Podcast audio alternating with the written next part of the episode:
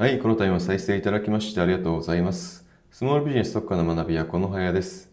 えー初心者のスモールビジネスオーナーに向けてパソコン教室、各種ワークショップ、カルチャーセンター運営などをしております。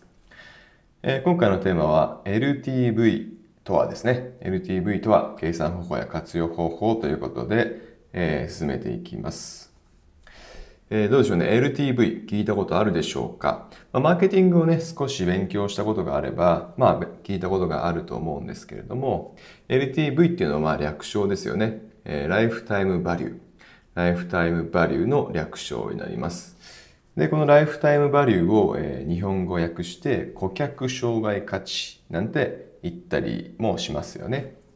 まあ、ただ、これも僕も最初、この LTV を知った時に思ったんですけど、ライフタイムバリュー、あるいは顧客障害価値、うん、よくわからないなと思ったんですよね。まあ、なので今回 LTV を、え顧客障害価値とかライフタイムバリューとかじゃなくて、よりわかりやすく、え解説していきたいと思います。え結論から言いますと LTV っていうのは合計売上と理解すると分かりやすいかと思います。え LTV イコール合計売上ですね。えこういった用語とか概念っていうのは定義を正確に確認することっていうよりも活用すること、こっちに意味がありますよね。特に我々スモールビジネスオーナーっていうのは、この定義、言葉の定義を正確に確認したところで、まあテストで点数取るために、え勉強してるわけじゃないので、実際の商売の現場で活用するためにこう学んでるわけですよね。まあなので活用することに意味があると。その観点から言うと、ライフタイムバリューとか、顧客障害価値とか、まあそういった言葉もいいんですけど、合計売上というふうに、解釈すると分かりやすい、そして活用しやすいと思います。ですので今回 LTV イコール合計売上ということで、進めていきたいと思います。で、実際にですね、LTV の計算方法について、えーご紹介していきたいと思います。えーっと、サンプルとしてですね、ワークショップという商品を例に取り上げて説明していきたいと思います。ワークショップですね。まあ、例えばですね、ワークショップ、一人のお客さんが1年間にこれだけ買った、参加したとします。まあ、1回ワークショップに参加したと。で、このワークショップの価格が5万円であった。で、次の機会にですね、別のワークショップに参加したと。で、このワークショップも5万円であった。そして、ワークショップではないんですけど、ワークショップに、えーな参加ではないんですけど、ワークショップの、えー映像を収めた DVD を購入したと。で、こちらの商品が1万円だったとします。はい。えーワークショップ5万円、別のワークショップ5万円、DVD 購入1万円ということですね。で、えー先ほども確認しましたけれども、LTV っていうのは合計売上でしたね。合計売上。ということは、えー今回の場合の LTV っていうのは、えー5万円足す5万円足す1万円ということなので、11万円ということになります。11万円が LTV ということですね。はい、これで LTV マスターです。まあ言葉の定義っていうのはこの辺にしておいて、我々は先に次に進みましょう。で、この LTV っていうのはマーケティング設計における肝になります。特に広告費設計における肝になりますね。ま例えば先ほどの5万円のワークショップに集客するとします。広告で集客をするとします。LTV を計算してない場合っていうのは5万円っていうのが上限というふうに考えますよね。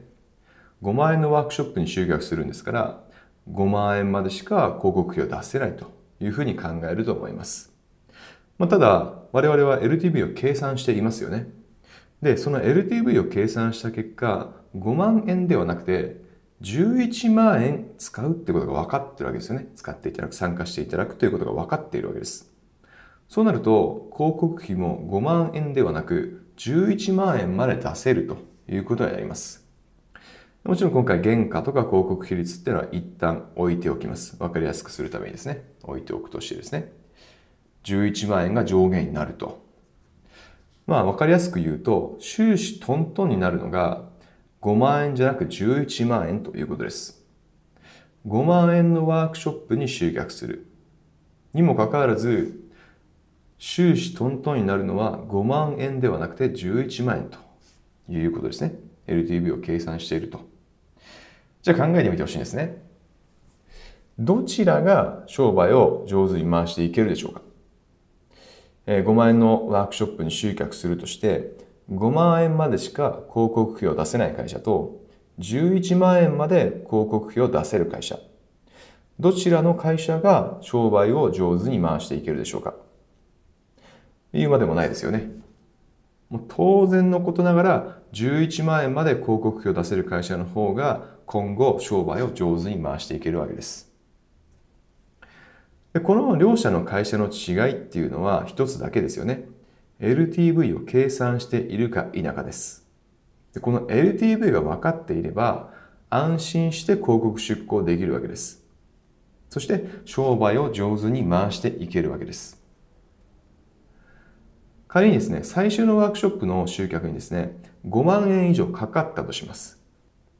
まあ、例えば、5万円ではなくて6万円とか7万円とかかかっちゃったとしますよね。でも、LTV を計算しておけば、慌てないでどっしりと構えていられるわけです。なんでかっていうと、収支トントンになるのは5万円ではなくて11万円だからですね。つまり LTV を計算しているか否かっていうのが商売上手か否かの分岐点と言えるんではないでしょうか。ですので LTV を活用していきましょう。LTV を上げることで広告費を増やすことができます。広告費を増やすことができれば売上が増えます。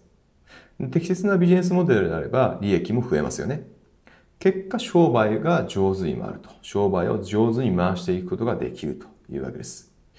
ですので LTV を活用していきましょう。ということで今回は LTV とはということで計算方法とか活用方法についてご紹介させていただきました。